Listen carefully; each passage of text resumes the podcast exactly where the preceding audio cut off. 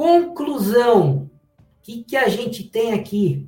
Nós temos que ficar atentos ao aprimoramento constante do governo digital, que tem todas essas ferramentas à disposição, e temos que nos adaptar. Temos algumas adaptações aí a serem feitas.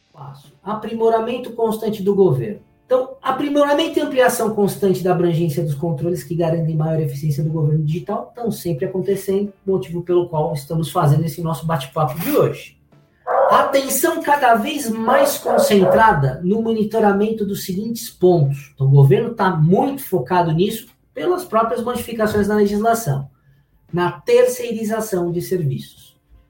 Ela é lícita, está prevista em lei agora, desde a reforma trabalhista, está sendo cada vez mais utilizada pelas empresas como um diferencial competitivo, joia. Só que nem sempre ela é utilizada como diferencial competitivo, com a intenção de contratação de um serviço especializado, como deveria ser. Muitas vezes ela é feita como substituição de mão de obra mais cara por mais barata. Muitas vezes com precarização de direitos. Óbvio, não são todos os casos, mas muitas vezes isso está no radar. E também está no radar do governo para verificar. Saúde e segurança do trabalho. Desde 19, um movimento gigantesco aí de modernização das normas regulamentadoras. Cada vez mais envolvidas aí no e-social. Cada vez mais monitoradas, dentre elas a NR4 que a gente acabou de falar. A gente já tem o PGR desde o início do ano, etc. Então, tá no foco da fiscalização eletrônica garantia de direitos trabalhistas. A gente está sendo monitorado todo mês quando fecha a folha de pagamento no E-Social, com as rubricas lançadas, insalubridade, periculosidade, comissões, salários, lá, lá, lá, hora extra.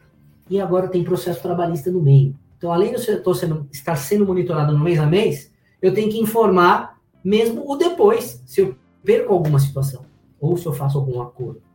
Aumento de arrecadação, óbvio. Se não é a primeira da lista, certamente é uma das principais, e isso é natural. E a gente vem acompanhando constantemente nos últimos meses todas as notícias aí de aumento de arrecadação, de recorde de arrecadação. Será que todo esse aparato digital não tem nada a ver com isso?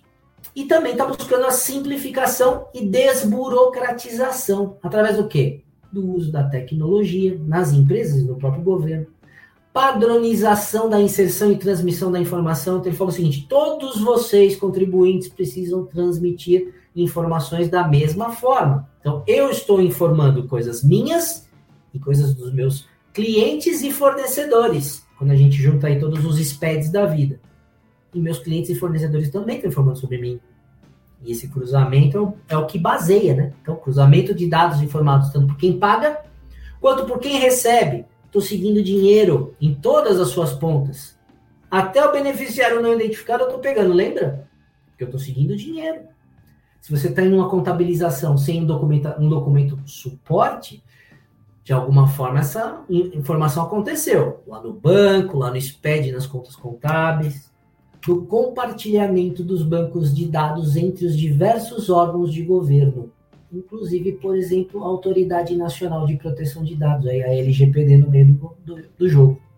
Então, aprimoramento constante do governo digital acontece, é fato, não é à toa que fomos aí eleitos um dos top 10 do governo digital. Geração automática de guias de recolhimento de impostos e contribuições. Então, eu não quero que você, de, eu quero que você declare e eu mesmo te dou a guia. Então, isso faz parte do processo de desburocratização também, quer queiramos ou não. E estou tirando a DIRF porque eu estou incluindo a, a EFD-RIF mais detalhada no mês a mês. Já tirei a RAIS, já tirei o CAGET porque está no E-Social. E assim sucessivamente.